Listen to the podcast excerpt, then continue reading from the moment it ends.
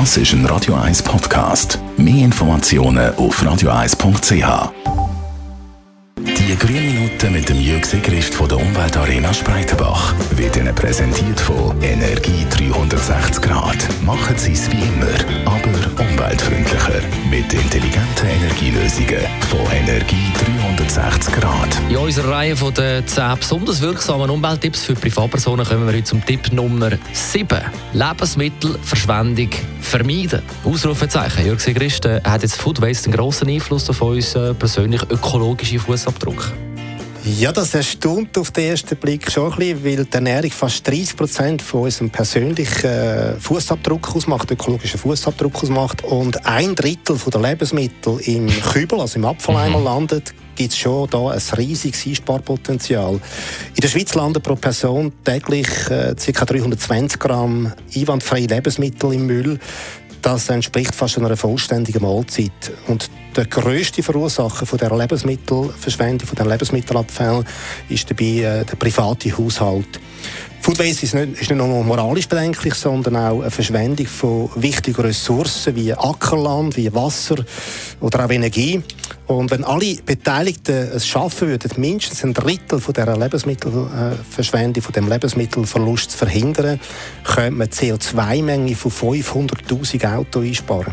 Die Haushalte sind ja nicht die einzigen Lebensmittelverschwender, aber wie groß ist da der Anteil an, an dem Food Waste Kuchen in Sachen Haushalt?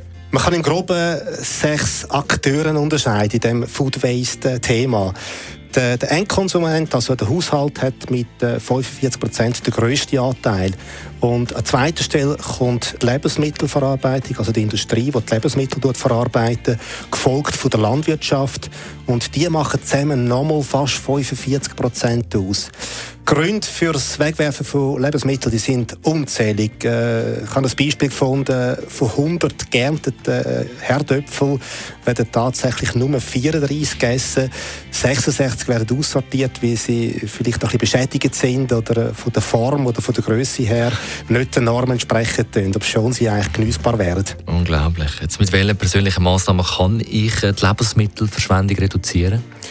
Da gibt es ganz einfache Tipps. Äh, der erste ist vor dem Einkauf einen Blick äh, in den Kühlschrank werfen. Was habe ich noch die im Kühlschrank? Und dann aufgrund von dem das Menü planen und auch wichtig äh, eine Einkaufsliste erstellen und dann mit einer Einkaufsliste einkaufen. Frischprodukte, die nicht allzu lange haltbar sind, die sollte man einfach häufiger und gezielt einkaufen. Besser als wenn man einmal in der Woche einen riesen Einkauf macht und dann kann man nicht alles verwerten. Und dann ein anderes Thema ist auch noch, bevor man ein abgelaufenes Produkt fortrühren tut, zuerst testen, ob man das wirklich nicht mehr essen kann. Oftmals sind Produkte auch über das aufgedruckte Datum äh, überaus äh, problemlos genießbar. Mit diesen Regeln kann man auch noch ein bisschen Geld sparen. Jörg Sigrist, welchen Punkt aus der Top-10-Liste schauen wir nächste Woche an? Ja, beim Sparen vielleicht noch, das kann bis zu 2000 Franken pro Haushalt pro Jahr ausmachen.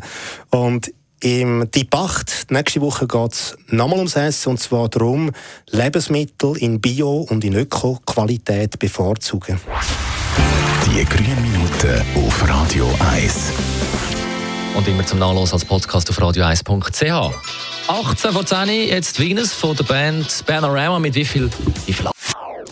Das ist ein Radio 1 Podcast. Mehr Informationen auf radio1.ch.